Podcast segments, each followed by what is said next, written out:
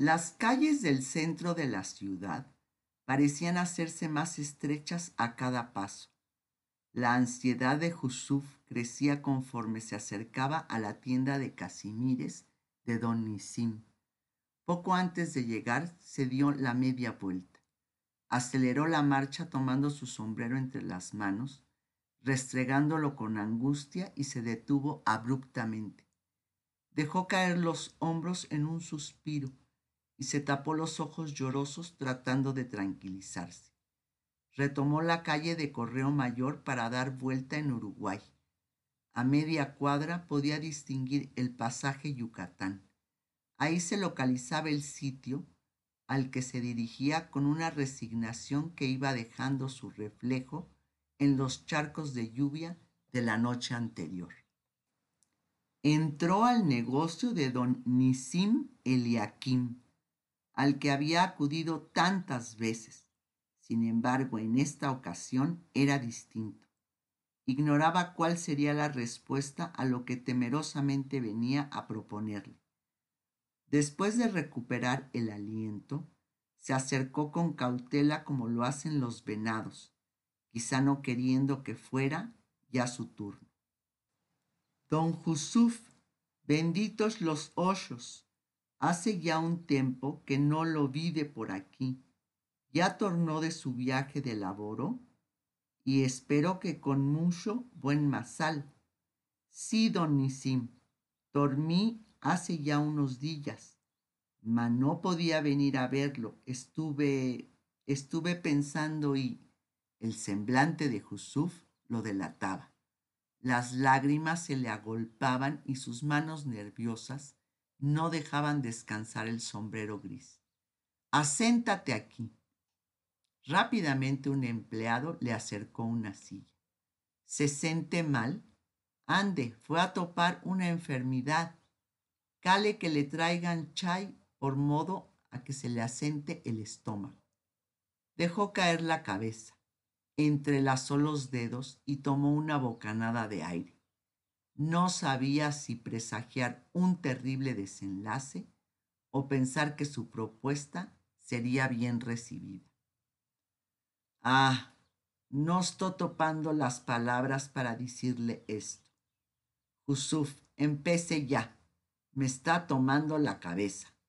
He tenido mucho tiempo para pensar y me rendí cuenta de que no puedo pagarle las debadas que tengo con usted.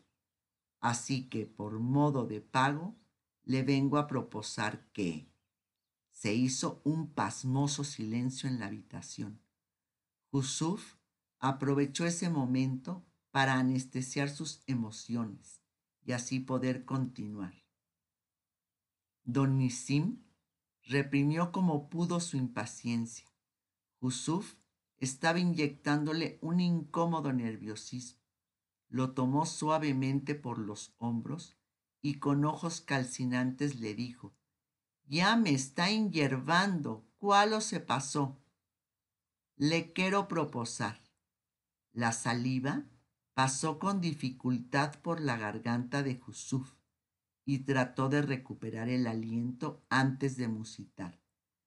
Le propuso que se quede con mi Ishika Janeta.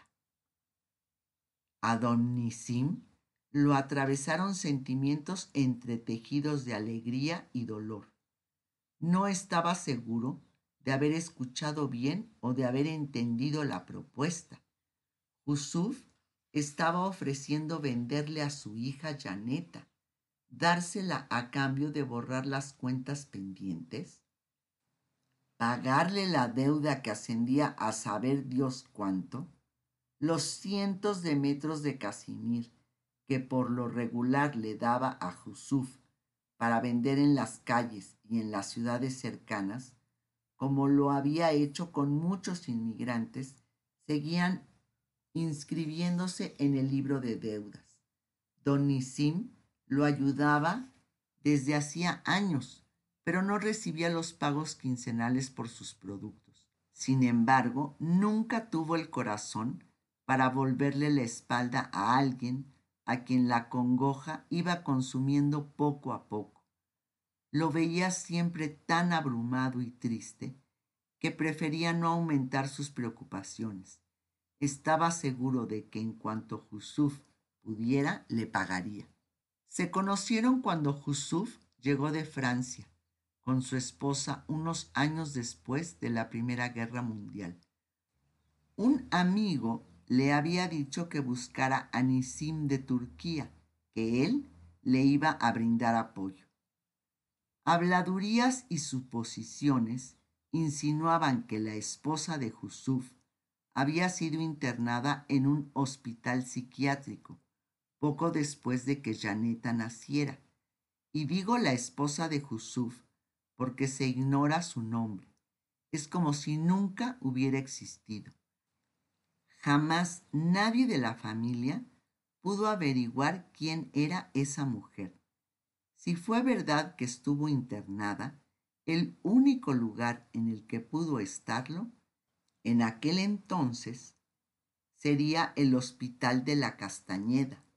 Y podemos imaginar las condiciones insalubres, el hacinamiento, además de la inestabilidad de numerosas familias abandonaban ahí a sus parientes, enclaustrando en aquel sitio su costal de preocupaciones. Los electrochoques, los episodios de impulsos incontrolables, la humedad, el hedor, los piojos. Las raciones de comida deben haber sido muy escasas y la falta de elementos básicos como camas o ropa eran con toda seguridad una constante después de 1920 en virtud de que el movimiento revolucionario provocó muchas carencias entre la gente, al grado de que habían personas que con tal de recibir alimentos se hacían pasar por dementes. Por eso la sobrepoblación, el hospital, no contaba con el mobiliario idóneo, ni le alcanzaban los recursos asignados. En aquella legendaria Castañeda, hubo de confinar Jusuf a la madre de la pequeña Janeta, siempre será un enigma. También, a manera de leyenda, toda la familia ha hablado de la vida de esa mujer. Se cuenta que una maraña en su cabeza la dominaba y era más fuerte que ella por momentos. Los olvidos, la pesantez, el despertar sobresaltada a mitad de la noche gritando con genuina desesperación. Todo esto indicaba algún tipo de esquizofrenia. Perdida la mirada en horizonte imaginario sin distinguir la realidad. Días y madrugadas acompasaban el balanceo incesante de su cuerpo, ausencias constantes. Mutismo, petrificadas palabras. Se mordía incesantemente el dedo índice hasta hacerlo sangrar, como si se tratara de piel magra, ignorando sus limitaciones. Volvía a morderse una y otra vez, extinguiendo la ansiedad. Escuchaba murmullos, se volvía a todos lados buscando aquella voz. Le respondía al vacío, al aire, el abismo, la mente a la deriva. A su esposo no le quedó más remedio que internarla muy a su pesar. En cuanto a Janeta, cada vez que su papá se iba a viajar tratando de vender mercancías prestadas, la niña se quedaba con don Nisim y su esposa Joya, quienes gustosos ofrecían su ayuda. Durante años la pareja había tratado de tener familia. Se rumoraba que era culpa de él el hecho de no poder concebir. Después, la señora Joya se enfermó del corazón, así que los múltiples médicos que la trataron a través de los años le aconsejaron no embarazarse. La tristeza había sido causa de suspiros y lamentos entre ellos se llevaban amargas decepciones siempre que iban a visitar a un nuevo doctor. Por eso, concentraban todo su cariño en Janeta, una niña que si no estaba con ellos cuando su padre se ausentaba, se quedaba amarrada a un poste en el patio de la vieja vecindad. En una ocasión, la mordida de un perro que le merodeó fue inevitable y aquella herida en el brazo marcó su destino con una cicatriz que le recordó siempre su afligida infancia. En cambio, los días que la pequeña pasaba al lado de la pareja fluían como un sueño del que despertaban todos cuando Jusuf regresaba por ella. Era como un oasis en su vida cotidiana. La última vez, Jusuf había tenido que arrancar entre sollozos y pataletas los brazos de Janeta del cuello de Don Nisim. Prácticamente hubo que arrastrar a la niña para llevársela de regreso a casa. Esta era la elocuente señal de lo que la pequeña sentía. Fue entonces cuando Jusuf se dio cuenta de que la solución a sus problemas y deudas estaba en ese abrazo.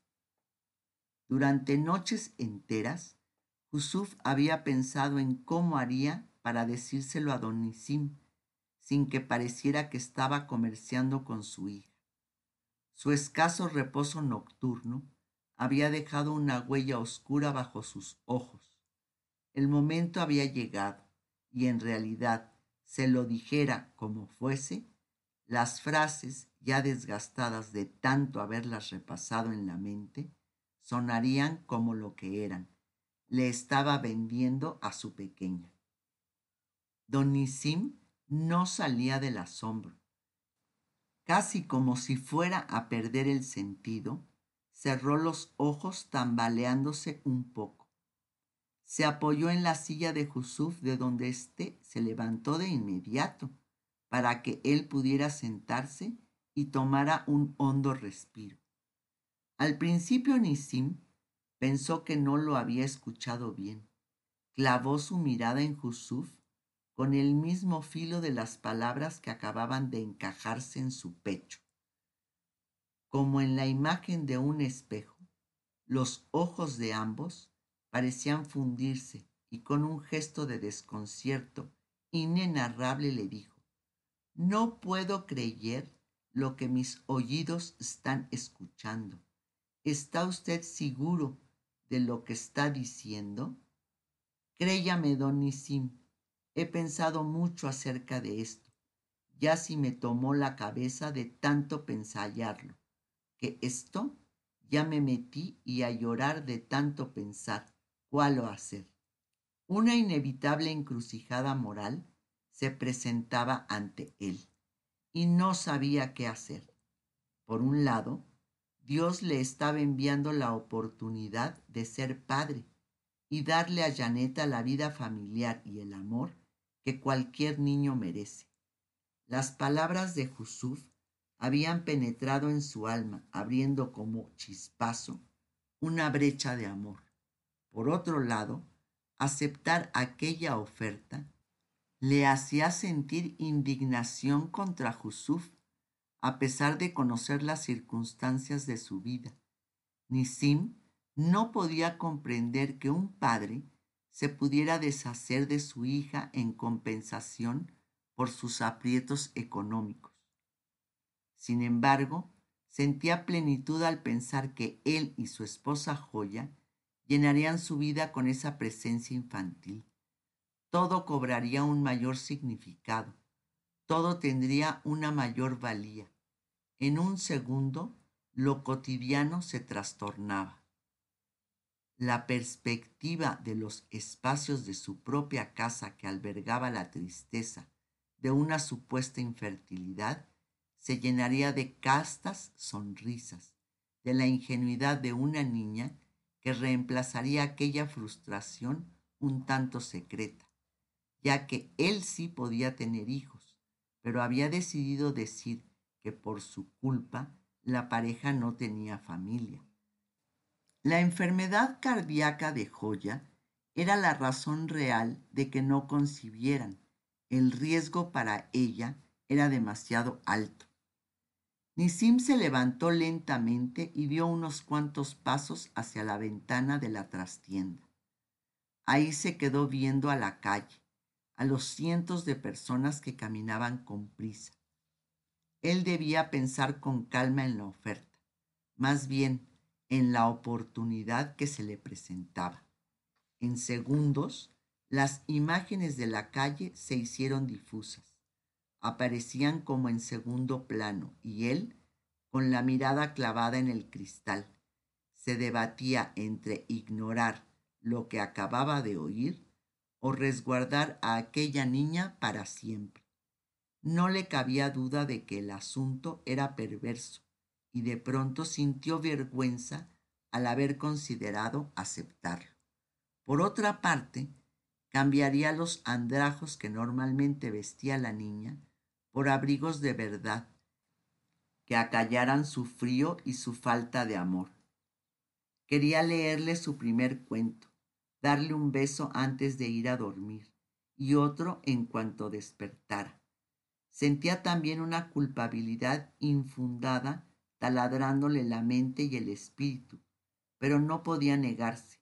Esta decisión sería determinante para todos se reescribiría su destino, sería un cambio radical. Y Janeta vería una nueva luz. Bajo el resplandor glotón del mediodía, Nisim aceptó el trato. Ese instante rubricó todos los momentos de su vida. Mañana a la tarde le dejo a Janeta. Nos veremos en su casa. ¿Le parece bien? Los estaremos esperando mi mujer y yo, contestó don Nisim, sin siquiera voltear a ver al señor Jusuf. Era como si lo despreciara por atreverse a ofrecerle a su hija como saldo de cuentas pendientes. ¿Qué hombre hace eso? se preguntaba sin encontrar respuesta válida. ¿Qué hombre de bien se atreve siquiera a pensarlo? Pero por otra parte, reconoció el sacrificio de un padre que con tal de dar a su hija una mejor vida, renunciaba a ella. Yusuf salió de la tienda de Casimires. Parecía que el brillo de la tarde le dorara el cabello. Sus ojos se incrustaban en el asfalto de las calles corcovadas y retorcidas del centro de la ciudad. Le urgía salir de ese laberinto Sentía que varias pupilas a sus espaldas adivinaban sus pensamientos. Se sentía observado por don aun estando a cuadras enteras de distancia de esa tienda de lanas, tafetanes y fieltros que durante años le había dado de comer. A cada paso sentía nacer una joroba de pesar. Nisim llegaría a casa esa noche y le daría la noticia a Joya. Al día siguiente, Janeta supo que se quedaría mucho más tiempo con don Nisim, tejiendo alegrías, escribiendo su propia historia y conociendo Turquía a través de relatos cotidianos.